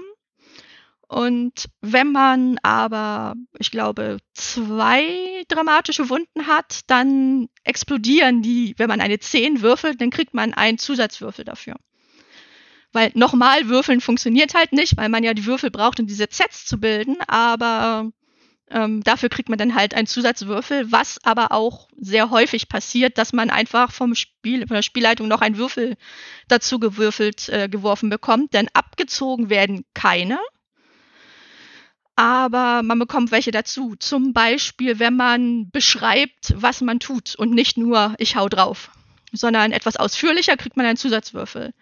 Oder wenn man in einem Kampf ist und etwas macht, was man vorher noch nicht gemacht hat, dann kriegt man auch noch einen Würfel. Also erstmal schlage ich mit meinem Degen drauf und beim nächsten Mal benutze ich aber nicht den Degen, sondern nehme äh, die Kiste Äpfel, die hier neben liegt und werfe sie den Rest der Leute dann noch ins Gesicht. Zwei unterschiedliche Dinge, Zusatzwürfel. Finde ich aber wahnsinnig schön vom, vom Regelmechanik her. Wie gesagt, bei uns, wir haben eben gewürfelt und dann schaut, dass er explodiert. Das ist dann immer laut angekündigt worden, das mit den Zusatzwürfeln kenne ich auch. Was wir noch gehabt haben, also weiß ich aber nicht, ob das überhaupt in die Regeln steht, das hat unser Spielleiter mal gemacht, das waren die sogenannten Meanwhile-Szenen. Das waren immer so äh, in die Filme, wo man sieht, was jetzt gerade der Bösewicht tut. So, oder zum Beispiel so ein Cliffhanger zum Schluss, also wo man dann sieht, wie sich der gerade vorbereitet und ausreitet und man weiß, nächstes Mal sind wir dran. Also, es hat auch, es ist, alles, was dem Cineastischen dient bei dem Spiel, glaube ich, ist einfach erlaubt und ist gut. Und bildet sich offenbar sehr gut in der zweiten Edition ab, was ich da jetzt her. Da fand ich den Flair von der ersten zur zweiten exakt gut getroffen. Äh, die erste Edition Siebte See war das Rollenspiel, was ich vorrangig gespielt habe. Das ist bei keinem anderen System der Fall. Ich habe irgendwie von Anfang an mit dem Leiten angefangen und dann kommt man da ja nicht mehr raus. Siebte See hat meine Schwester geleitet. Und ähm, auch relativ ausdauernd und sehr kreativ. Und manchmal musste sie aber nichts tun, weil, wie das bei Siebte See, egal bei welcher Edition ist, man wirft als Spielleitung etwas rein und dann machen die Spielenden was draus und das kann sich dann verselbstständigen und ähm, in beiden Systemen haben die Spielenden Möglichkeiten, ähm, das real werden zu lassen durch äh, äh, Dramapunkte, Heldenpunkte in der zweiten Edition, äh, mit dem man sehr viel machen kann. Je nachdem, wie man spielt, hat man einen sehr guten Durchsatz dieser Punkte, weil man bekommt ständig welche oder gibt welche oder es gibt Runden, die fassen die relativ wenig an. Das finde ich persönlich langweilig, weil wenn man schon so coole Dinge hat, dann kann man die auch ständig rein und rauswerfen, aber da kann man es auch machen, wie man will. Ja, aber kann es sein, dass da vielleicht ein bisschen ähm, eine Hemmung ist, diese Dinge zu verwenden, weil sie zu andersartig sind gegenüber dem klassischen DSA, D&D und ähnliches? Mm, ich hatte in Einführungsrunden ein paar Mal äh, Leute, die Angst hatten, dann keine wiederzubekommen. Denn in der zweiten Edition, da gibt es nicht so viel Spezialisierung, aber es gibt einen ganzen Haufen Vorteile und ähm, Sachen, die von dem Charakter Hintergründen kommen, die coole Fertigkeiten sind. Um die zu machen, man allerdings einen Heldenpunkt braucht. Und äh, darum haben sich viele nicht getraut, dann gleich dann die Heldenpunkte für irgendwas auszugeben, weil man könnte die dann ja noch brauchen. Je nachdem, wie die Spielleitung drauf ist, geht das aber eigentlich mit den Wiederbekommen sehr schnell, denn eine Möglichkeit, solche Punkte zu bekommen, ist, wenn man bei diesen Zehner-Sets bilden, wenn man gewürfelt hat, da sind ja öfters mal Würfel übrig. Denn man versucht das natürlich so zu legen, dass man möglichst viele zehn oder mehr Sets bekommt. Aber dann bleibt dann noch ein Dreierwürfel übrig oder ein Zweier und ein Fünfer. Das geht halt nicht, denn doof gewürfelt. Und die Spielleitung kann diese Würfel kaufen. Und für jeden Würfel gibt es dann einen Heldenpunkt, aber auch einen Gefahrenpunkt für die Spielleitung. Und wer zu viel Fate spielt oder äh, Coriolis Wesen, da sind solche Punkte sehr gefährlich. Äh, der hat dann immer Angst, wenn die Spielleitung kommt mit, ach, ich habe einen Gefahrenpunkt. Ich werde immer gescholten, wenn ich sage, äh, ich würfelt nur mal, weil dann kriegt bei Coriolis die Spielleitung einen Gefahrenpunkt und das gefreut unseren Spielleiter immer recht. Und meine Frau, die da mitspielt, sagt dann immer, jetzt muss das sein. Sag ich, warum? Man lebt nur einmal, ja. Also, im wahrsten Sinne des Wortes dann oft bei mir. Ähm, ja. Aber wobei ich glaube, das ist ein bisschen eine Erziehungssache, das mit diesen Sonderwürfeln. Also diese Sonderwürfel, die gibt's ja in wahnsinnig viel Rollenspiele. Ähm, Im klassischen D&D und DSA jetzt nicht so, aber überall anders. Und wir haben irgendwie alle gelernt von unserer Rollenspieljugend, nenne ich es mal so, dass das was Besonderes ist und das muss man sich für besondere Geschichten aufheben, weil es ist ja manchmal auch so rundenübergreifend. Also man gibt es aus und man hält es für die nächste Runde. Und ich glaube, so ja erst lernen müssen, eben bei anderen, neueren, fortschigeren Rollenspielen äh, einfach alles seine zu haben. Weil die Runden ist jetzt, die Session ist jetzt, der Spielabend ist jetzt und vollkommen wurscht, was das nächste Mal ist. Aber das ist, glaube ich, so eine Erziehungsfrage oder eine Gewohnheitsfrage. Also wenn es der Spielleiter nicht aktiver antreibt. Ich habe das auch gesehen, auch ich selber als Spielleiter äh, bei verschiedenen Systemen, wo es darum geht, wo es schon so drinnen steht, also quasi die Punkte sollen nur so über den Spielleiterschirm einfach äh, fliegen die ganze Zeit hin und her. Wenn man es nicht gewohnt ist, man tut sich schwer. Und wenn man es selber nicht macht, machen es die Spieler auch nicht so. Und Spielerinnen natürlich auch.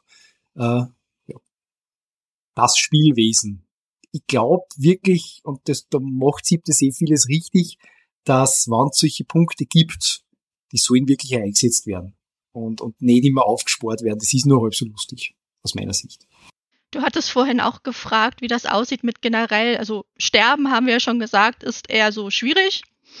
Ähm, und auch was nicht zu können, ist, so klar kann man nur Einsen würfeln, dann gibt's gar keinen Erfolg und dann funktioniert auch also bei keiner der Varianten denn irgendetwas. Bei der zweiten Edition braucht man mindestens ein Zehn, einmal irgendwie zehn, um das zu schaffen, was man schaffen wollte. Eins reicht aber normalerweise. Also ähm, mich durch das brennende Haus werfen, um das Kind hinten zu retten. Ist ein Erfolg, dann bin ich beim Kind und habe das gerettet. Eventuell ist dann noch ganz praktisch, noch einen Erfolg zu haben, um auch unbeschadet wieder rauszukommen. Und ähm, dann kann auch sein, dass die Spielleitung ansagt, ja, aber dir fallen dann zwischendurch zwei Feuerbretter auf den Kopf. Ist ja nur eine Fleischwunde, das überlebt man, ist ja kein Problem. Aber wenn du auch noch irgendwie zwei Zusatzerfolge hast, dann geht das auch weg. Und da hinten in der Ecke ist ja so eine Goldtruhe. Wenn du einen kleinen Umweg läufst, dann kannst du noch diese Goldtruhe unter den anderen Arm klemmen, kostet aber nochmal zwei Erfolge. Ähm, so funktioniert das quasi. Und wenn dieser eine Erfolg aber geschafft ist, den muss man ausgeben, dann ist geschafft, was man tun möchte. Und alles andere ist halt die Konsequenzen, die man dadurch hat oder irgendwelche Chancen, die man noch haben kann. Und das führt dazu, dass oft dann irgendwie, dann läuft man halt hinterher mit dem Kind aus der Scheune und qualmt überall und die äh, Kollegen müssen einen dann erstmal löschen oder ähnliches und man hat dann alles Mögliche verbrannt und ähnliches aber äh, geschafft ist es trotzdem. Nur für einen Erfolg. Und es ist ja nur eine Fleischwunde. Ja, natürlich. Genau. Ist es dann ähnlich wie bei Fate oder so, dass dann die Spieler mit Erfolgen dann auch andere Dinge kaufen können? Oder ist es doch eher dann wieder so im klassischen Sinne von der Spielleiter gibt im Prinzip oder die Spielleitung gibt das vor, was machbar ist und fertig? Also in den Regeln steht drin, dass es gemeinsam gemacht wird. Also ähm, zuerst wird in einer Szene beschrieben, was hier nun los ist. Da ist die Scheune, da ist ein Kind drin und es brennt. Was willst du tun? Und dann sucht sich der betreffende Spielerin, Spieler aus, was will ich denn nun tun? Ähm, und dann wird gemeinsam geschaut, worauf würfelt man denn? Weil das ist nicht zwingend immer das Gleiche. Oft führen verschiedene Wege zum Ziel und es gibt nicht viele Eigenschaften und Fertigkeiten. Das war bei der ersten Edition nicht anders. Darum hat man halt so viel, was eigentlich von den Regeln her gleich ist, aber in den Details ist es halt alles unterschiedlich. Dann wird das gewürfelt, geguckt, wie viel Zehner-Sets man hat und dann wird geguckt, wofür man die ausgibt. In den Regeln steht, die Spielleitung erzählt, was für Konsequenzen es gibt. Tja, wenn du da nicht schnell genug durchrennst, bricht das Dach ein und dann bist du erstmal gefangen und sowas. Oder das Holz fällt dir auf den Kopf. Äh, das Kind wird halb angekokelt, was man sich irgendwie als Konsequenzen so einfallen lässt. Ähm, das ist normalerweise was, was die Spielleitung alleine macht. Äh, sehr oft ist das einfach, du kriegst Schaden, aber es gibt sehr oft auch spannende Dinge, die noch passieren könnten. Und die Chancen, die man dazu hat, macht in den Regeln die Spielleitung, aber in einigen der zugehörigen Abenteuer steht auch, wenn die Spieler eine nette Idee haben, warum nicht, wenn das passt. Und da muss noch nicht mal irgendwie ein Punkt für ausgegeben werden. Also wenn die sagen, ach, da liegt doch bestimmt dieser wichtige Brief auf dem Tisch, dann ja, meinetwegen. Und ähm, ich schacher gerne mit Heldenpunkten. Ich sage dann so, ah, ja, bist du sicher, dass der da liegt? Winkt mit der Hand, winkt mit der Hand. Hast du da nicht noch irgendwie? Und ähm, das ist dann nicht so zwingend ganz regelkonform, aber dann hat man noch einen Zusatz mit diesen schicken Punkten und äh, die Spielenden fühlen sich äh, beachtet, weil sie konnten was tun und ich habe ihnen Punkte abgezogen, also passt schon. Äh, was es regeltechnisch auf jeden Fall gibt, ist, dass man Chancen für andere Charaktere macht. Also es gibt viele Regeln, oder naja, viele Regeln bei dem bisschen, was es sowieso gibt, ist ein bisschen zu viel gesagt, aber es gibt mehrere Regeln, sich drauf beziehen, dass es ja ein Teamspiel ist. Man spielt gemeinsam, nicht gegeneinander. Klar kann man sich mal necken oder so oder auch mal irgendwie gerade sauer aufeinander sein, aber man ist Held gemeinsam und macht Dinge gemeinsam. Und darum kann man äh, mit den Erfolgen, die man selbst hat, Chancen für andere machen. Also das übliche Beispiel ist immer, der eine ist jetzt gerade eingesperrt oder hängt irgendwie mit der Fessel an der Wand, weil der Schurke ihn gefangen genommen hat.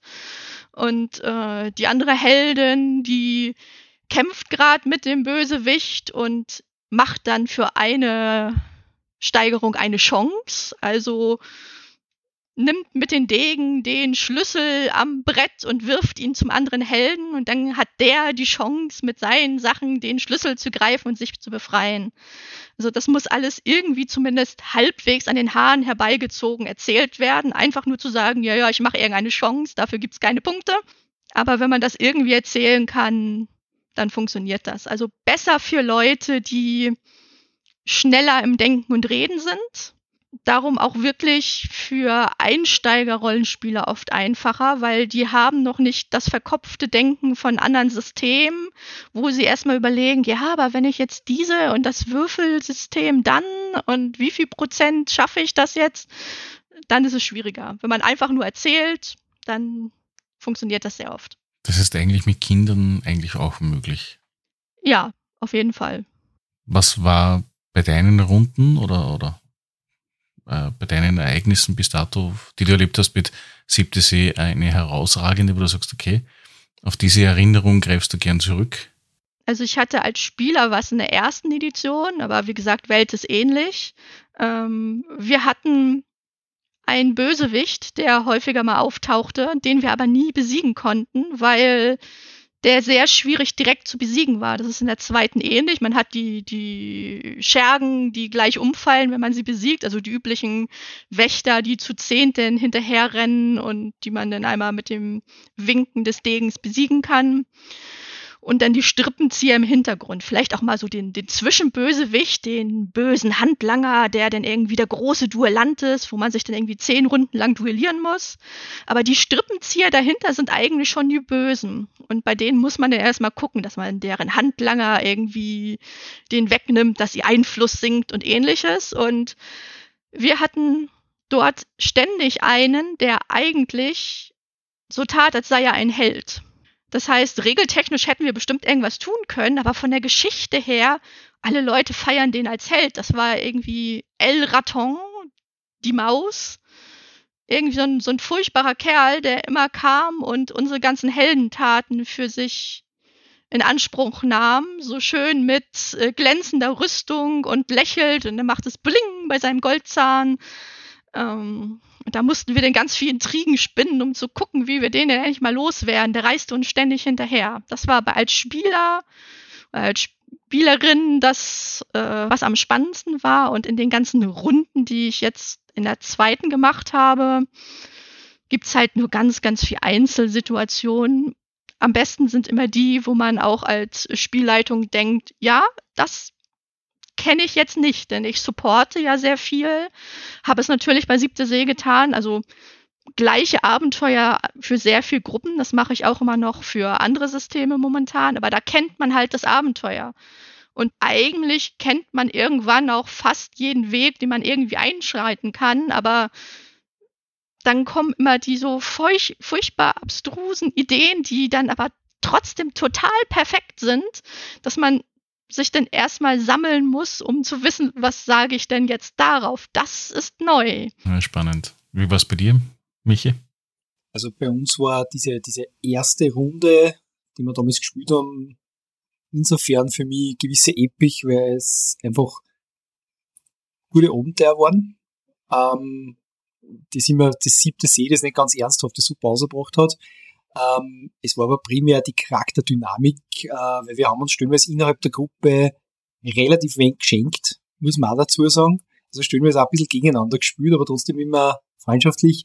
Und einfach die, die, die Aussagen, die da kummer sind, oder die Aktionen, die da kummer sind, äh, einfach ein Wahnsinn, muss man sagen. Einfach die, die, die Leute damals, die Runden, die da gespielt hat, das habe ich selten so erlebt, sage ich jetzt einmal, von der Art und Weise her. Also es hat mir einfach gefallen. Mir hat einfach wirklich jeder geschaut, dass den anderen jetzt im Guten aber irgendwie an, an Glanz und Glorie und an Cineastik einfach übertrifft. Und das hat einfach zu wahnsinnig lustigen Situationen geführt. Soundtrack natürlich ist fast verpflichtend, wenn man die Möglichkeit hat, irgendwas zu verwenden, sei es für Pirates of the Caribbean oder für Musketiere oder ähnliches. Da bietet ja die Filmwelt ja zum Glück ja sehr gute Vorlagen.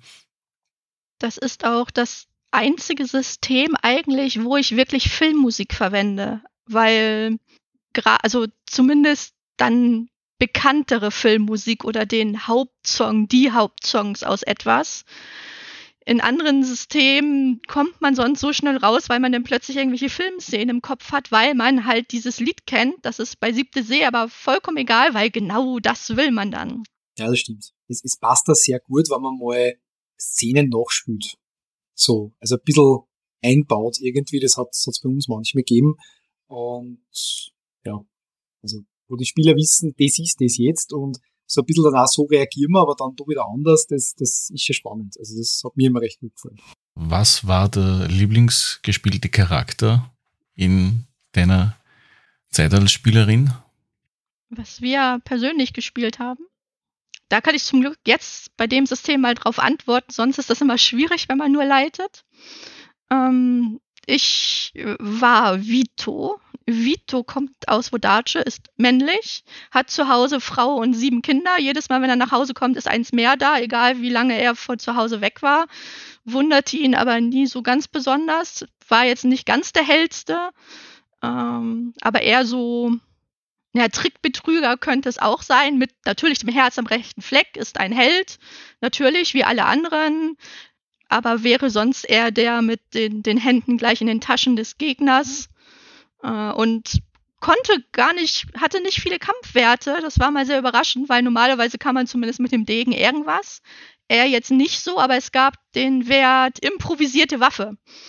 Das ist alles, was man irgendwie zum Kämpfen verwenden kann und halt kein Schwert, Degen, sonst was ist. Und das war perfekt und ich habe mir viele Dinge ausgedacht, mit was gerade zu kämpfen ist. Also die, der Sack mit Äpfeln und erstmal auskippen, dann fallen alle über die Stufen, wo die Äpfel runterkullern. Dann hat man den leeren Sack in der Hand, den kann man den nächsten dann irgendwie über den Kopf stülpen und den dann noch irgendwie dem nächsten Gegner entgegenwerfen.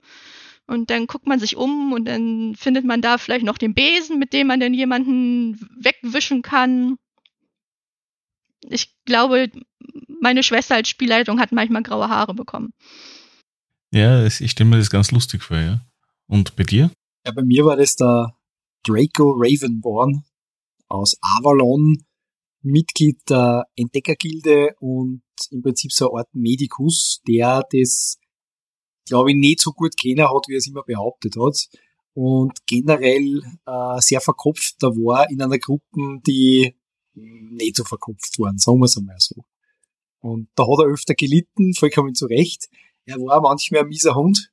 Und der Spielleiter hat einmal gesagt, Lanze, der Doc, den haben sie dann immer den Doc genannt, den hast du so nicht ausgewürfelt oder nicht so erschaffen, der ist er so geworden. Und das stimmt da. Also der ist dann irgendwie so ein bisschen auch verbittert worden und, und ein bisschen, ja, ist nicht grausam, aber irgendwie so kaltblütiger. Also der ist dann mehr in die Richtung gegangen und hat dann einmal einen, einen schierchen Unfall gehabt, sagen wir es einmal so, ähm, wo er dann ein vernarbtes Gesicht gehabt hat und hat dann eher so eine Maske getragen immer. Und ja, das hat einmal zur allgemeinen Erheiterung beigetragen. Also er, er war dann fast ein bisschen düster. Äh, am Anfang war er so der junge Held, der irgendwo so rausgeht in die Welt und glaubt, dass es lässig ist und ja, an dem ist er ein bisschen gescheitert, aber es war immer lustig an zum Spielen. Also beide Systeme nicht zwingend nur Power Gamer. Definitiv. Definitiv. Das ist was, also ich spiele ja auch Shadowrun, da hat man dann sehr viele Leute, die sehr regeloptimieren und ähnliches, was dann manchmal anstrengend ist. Das funktioniert bei Siebte See gar nicht, weil man ist ja eh der Held und kann alles. Ähm, darum kann man sich denn da allein auf den Hintergrund und die coolen Dinge, die man tun will, spezialisieren, weil an den Werten muss man da eh nichts mehr drehen. Ich glaube, bei Shadowrun ist ein bisschen das Problem, dass man wahnsinnig viel über die Ausrüstung machen kann und über die Cyberware und Wetware und so weiter. Also ich kann mich erinnern, ich habe meinen Rig erbaut, ähm, mit alle Regeln, die es irgendwie gegeben hat dazu zu dem Zeitpunkt. Und ich glaube, da habe ich drei Tage lang im Prinzip nur Ausrüstungslisten studiert. Der Charakter war eh schnell gebaut.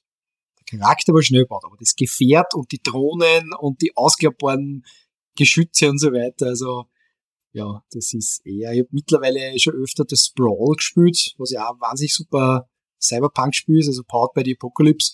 Äh, das ist auch wieder mehr so. Man, man hat Dinge, wenn man es gut beschreiben kann und, und das funktioniert einfach mit Moves und so weiter.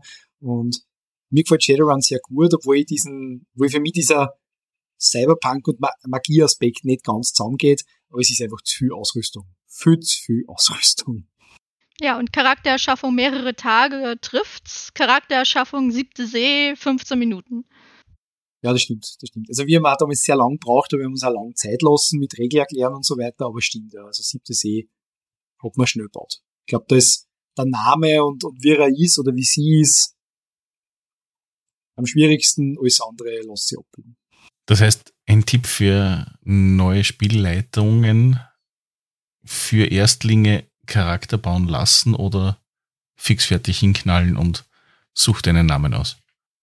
Ich habe das in den Support-Runden so gemacht, dass ich fertige Charaktere dabei hatte und zwar welche, die bekannten Helden nachgearbeitet sind. Also irgendeine Art Robin Hood, irgendeine Art Zorro, irgendeine Art äh, Fluch der Karibik-Pirat, ähm, weil daran konnte man dann die Regeln erklären und von der Art her wusste man sofort, wie man da irgendwie was grob zu spielen hat. In eigenen Runden, die ich gemacht habe, habe ich meistens eigene Charaktererschaffung gemacht, äh, weil dauert jetzt eigentlich auch nicht so viel länger. Und dabei kann man relativ gut die Regeln erklären. Also wenn man eine Weltkarte auf den Tisch legt und sagt, hier, das sind grob die Länder, da irgendwie halbwegs Spanien, halbwegs Frankreich, halbwegs Bayern, ähm, woher würdest du denn kommen? Dann hat man halt schon angefangen mit der Charaktererschaffung. Aber Österreich existiert da nicht da drinnen. Nein, das kann man vielleicht mit den Eisenlanden zusammenfassen. Also Norddeutschland ist dann eher mit in den Wendel-Wikingern gelandet. Die Eisenlande sind halt wirklich kräftige Leute, also wo alle so aussehen, als würden sie als Holzfäller im Wald arbeiten, egal ob Mann, Frau oder Kind. Und generell sehr zerstört, karge Landschaften. Da hat man dann irgendwie den Grimmschen Hexenjäger und ähm, viele Bierbrauer. Also ich, ich glaube, in den Helden- und Schurkenband gibt es ein, eine Heldin, die irgendwie die Meisterbierbrauerin ist und ihre Heldengeschichte ist, dass sie irgendwie so das sagenumwobene Rezeptbuch von irgendwie einem riesen alten super Bierbrauer möchte oder so. Also ich würde ich würd gefühlt Österreich, ich würde so, würd ein abgeschnittenes Tal machen, wo Leute drinnen wohnen, die zwar eigentlich Eisenländer sind, die aber keiner versteht. So, so würde ich mir das vorstellen. Also wenn ich so von Amerika auf Deutschland, Österreich fliege, so dort und ich würde Edelweißtal nennen oder irgendwie so. Irgendwas, ja, das ist vielleicht mhm. jetzt noch so richtig klischeehaft, aber irgendwie sowas. Ich würde so, also die reden alle eisenländisch und die müsste man verstehen, aber, aber es geht nicht. Und ich glaube, so war Ja, du meinst sowas wie ein Tal, The Sound of Music. Ja, genau, genau. Also die singen irgendwie, aber keiner versteht's und so das sind so Meistersinger, also ich kann mir wahnsinnig gut vorstellen, ja. Irgendwie so, das, das ist, ja, so das Donautal oder irgendwie sowas. Irgendwie so mit am Fluss drinnen, keine Ahnung, und viel Viehjagd, also viel Pferde. Also Pferdezüchter halt, irgendwie, irgendwie so, glaube ich, würde, würde ich sagen. Mir ist noch eine Sache eingefallen, die in der zweiten ein bisschen anders ist und mehr in Richtung Erzählrollenspiel geht. Es wird nämlich, wenn man es möchte, sehr viel Buch geführt über die verschiedenen Geschichten, die man gerade spielt. Also natürlich die, weiß ich nicht, Kampagne, in der man sich befindet. Oder auch die Geschichte des Tages, weil wäre ja so vom Spannungsbogen schön, wenn da irgendwie am Abend was abgehandelt ist und oder am größten Cliffhanger endet, irgendwie sowas Schönes. Dann gibt es aber die Charaktergeschichten, dass jeder Charakter ja eigentlich irgendwas hat, was er machen möchte. So funktioniert nämlich auch Steigerung. Man muss irgendwelche Geschichten beenden. Und das gleiche kann man auch machen mit so Zwischengruppengeschichten, die dann gemacht werden. Und es gibt eine Schurkengeschichte, weil der möchte natürlich auch was und Intrigen spinnen und man möchte die beenden, weil die Schurken können auch besser werden. Das will man natürlich als Held verhindern. Und das funktioniert meistens in, also es ist immer, man hat grob ein Ziel aufgeschrieben und weiß, was der nächste Schritt ist und äh, hat das dann auch wirklich oft aufgeschrieben, was dazu führt, dass man mehr hat als was viele Leute immer so als Railroading bezeichnen. Ja, der Spielleiter hat ja irgendwie die Geschichte oder die Spielleiterin und äh, ich muss die nachspielen. Nö, muss man in diesem Fall nicht. Du hast halt ein Ziel, aber du, der Charakter hat halt auch ein Ziel, was er machen möchte. Meine verflossene Liebe finden, herausfinden, warum meine Eltern verschwunden sind, der größte Bierbrauer in ganz Eisenlande werden. Und das ist wirklich auch alles aufgeschrieben. Ja, aber das sind jetzt nicht äh, extrem ausformulierte Ziele, sondern nur einfach, ich muss den finden, ich muss den töten, ich muss den befreien, keine Ahnung, sowas. Genau das. Es ist halt wirklich ein Satz und im Zweifelsfall kann sich das auch ändern, wenn sowas ist, ich möchte meine Mutter finden, von der ich nur ein Amulett habe und dann findet man zwischendurch heraus, das war aber gar nicht meine Mutter, dann ist das natürlich nicht mehr wirklich das Ziel, aber dann ändert sich das leicht. Das ist wirklich eigentlich nur Übersicht halten, was steht eigentlich alles noch an. Das führt dazu, dass es dann auch mal Abenteuersitzungen gibt, wenn man eine längere Runde spielt, wo vielleicht das eine oder andere nur Schwerpunkt ist. Es wird nicht zwingend immer alles bedient, das wäre ja auch anstrengend für die Spielleitung. Aber manchmal reist man dann vielleicht eher nach Avalon, weil da gibt's für den einen gerade einen Hinweis. Dabei passiert dann irgendwie das nächste Gruppenabenteuer und ein Schurke tritt auf, den verfolgt man denn, weil er hat irgendwas Böses gemacht und kommt zufällig dorthin, wo es für den anderen Charakter einen Hinweis gibt. Ich finde die Idee dazu genial. Ich hatte einige Spielende, die sagten, das kommt ihnen denn vor wie das Questbuch in irgendein Online-Game, Und ja, ich weiß, was Sie meinen. Aber da hat man dann halt auch die Wahl, wo will ich denn gerade jetzt eher drauf los? Ja, ich meine nämlich in Bezugnahme, wenn du jetzt äh, von anderen Systemen lange große Kampagnen kennst, und Shadowrun hat ja auch die eine oder andere Kampagne, dann verlieren sich ja, oder gerade bei Cthulhu, da verlieren sich ja die Spieler und Spielerinnen hin und wieder in nicht richtige Hinweise oder verzwicken sich in irgendwelche sinnlosen Handlungsstränge. Und durch sowas könnte man ja verkürzt eine Übersicht den Spielern und den Spielenden generell geben, damit sie ein bisschen eine Idee haben, ist es jetzt relevant oder nicht, ohne großartig mitschreiben zu müssen. Deswegen finde ich die Idee sehr, sehr gut dazu. Und man muss nicht zwingend als Spielleitung alles vorausformuliert haben. Manchmal reicht auch wirklich dieser Satz, das meiste ergibt sich halt dann auch oft im Spiel. Wenn man vielleicht die nächste Stufe geplant hat, dann kann man nach dieser Stufe dann besser überlegen, was man danach macht. Also man muss nicht bis zum Ende geplant haben. Das machen die Spielenden schon. Ich wollte sagen, ähm, aber wenn du gesagt hast, Melanie, dass, dass die Charaktererschaffung nicht lang dauert, ähm, ich bin immer sehr großer Freund mittlerweile äh, von dieser sogenannten Session Null, wo man sich einfach trifft, äh, nicht so sehr sagt, jetzt da mal Charaktere erstellen und dann schwimmen, ähm, sondern einfach mal Charaktere erstellen, gescheit, langsam, anhand dessen auch die Regeln erklären ein bisschen, dann kurzen Einblick in die Welt und dann vielleicht eine kurze Szene am Anfang, damit die Leute jetzt nicht so ohne, ohne Spiel nach Hause gehen und dann erst wirklich das nächste Mal starten, weil ich glaube, es ist ja nicht schlecht als Spielleiter, wenn man sagt, man hat Charaktere und die sind jetzt neu und man lässt sich auf das ein bisschen ein. Also ich immer sagen, ich habe jetzt siebte See nie gemeistert, aber ich habe einmal äh, so ein dem Dune-Rollenspiel ähm, gemeistert und da, mein Gott, da ist die Systematik auch ein bisschen anders von den Charaktere und das war für mich sehr interessant zu sagen, okay, wer spielt was, was habe ich für Rollen und wie kann ich die dann entsprechend auch bedienen. Und darum, darum bin ich durchaus ein Fan von dieser Session 0. Ja. Jetzt mit vorgefertigten Charaktere, glaube ich, macht es nicht viel Sinn, aber sonst würde ich das so vorschlagen.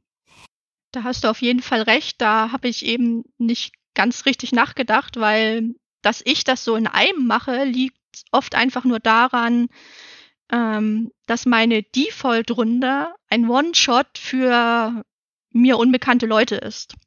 Also ich habe zwar auch ein paar längere Runden, aber in den allermeisten Fällen, ich leite relativ viel im Monat, ähm, sind das Runden für Leute, die ein System oder Rollenspiel generell kennenlernen wollen.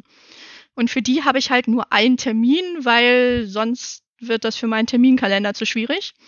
Und dann mache ich das natürlich auf einmal, aber stimmt schon, wenn ich eine längere Runde machen will, dann ist das das Beste, was man tun kann, auch zu gucken, stimmen wir überein, Brauchen die irgendwie was Spezielles? Ist jemand da, der sich was vollkommen anderes drunter vorgestellt hat? Das ist dann natürlich viel praktischer. Und da stimme ich dir wieder vollkommen zu, weil ich zurzeit relativ selten meistere und wann eher auf äh, irgendwelchen Conventions und dann nämlich genau auch One-Shots und da mache ich es genauso wie du. Nur ich habe es eben gelernt für, für andere Runden, beziehungsweise ich habe die Session 0 tatsächlich selber noch nie gemacht.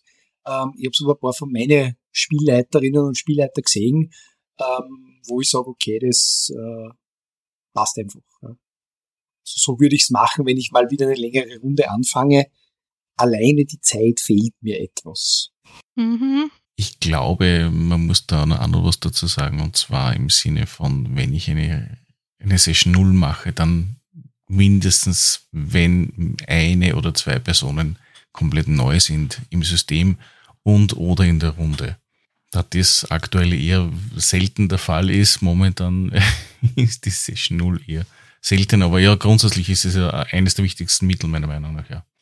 Also das heißt, für Kampagnenspiel, für ein One-Shot, egal was, es ist total dafür geeignet, siebte See zu spielen und Spaß zu haben. Auf jeden Fall und anders als bei Kusulu ist man am Ende eigentlich auch nicht tot und auch nicht verrückt. Also das mit verrückt, das hätte ich jetzt schon gern gehabt ja, siebtes Jahr hat nicht nur Vorteile, muss man an der Stelle ganz klar sagen. Dann bedanke ich mich, dass du die Zeit gefunden hast, Melanie, mit uns Gerne. etwas über ein offensichtliches Lieblingsprojekt für dir zu reden. Eins der ganzen Lieblingsprojekte. und die natürlich auch wieder, dass du dabei warst, Lanze. Danke. Ja, dann würde ich sagen, ich beschließe den Abend und sage Danke und Tschüss. Tschüss. Tschüss.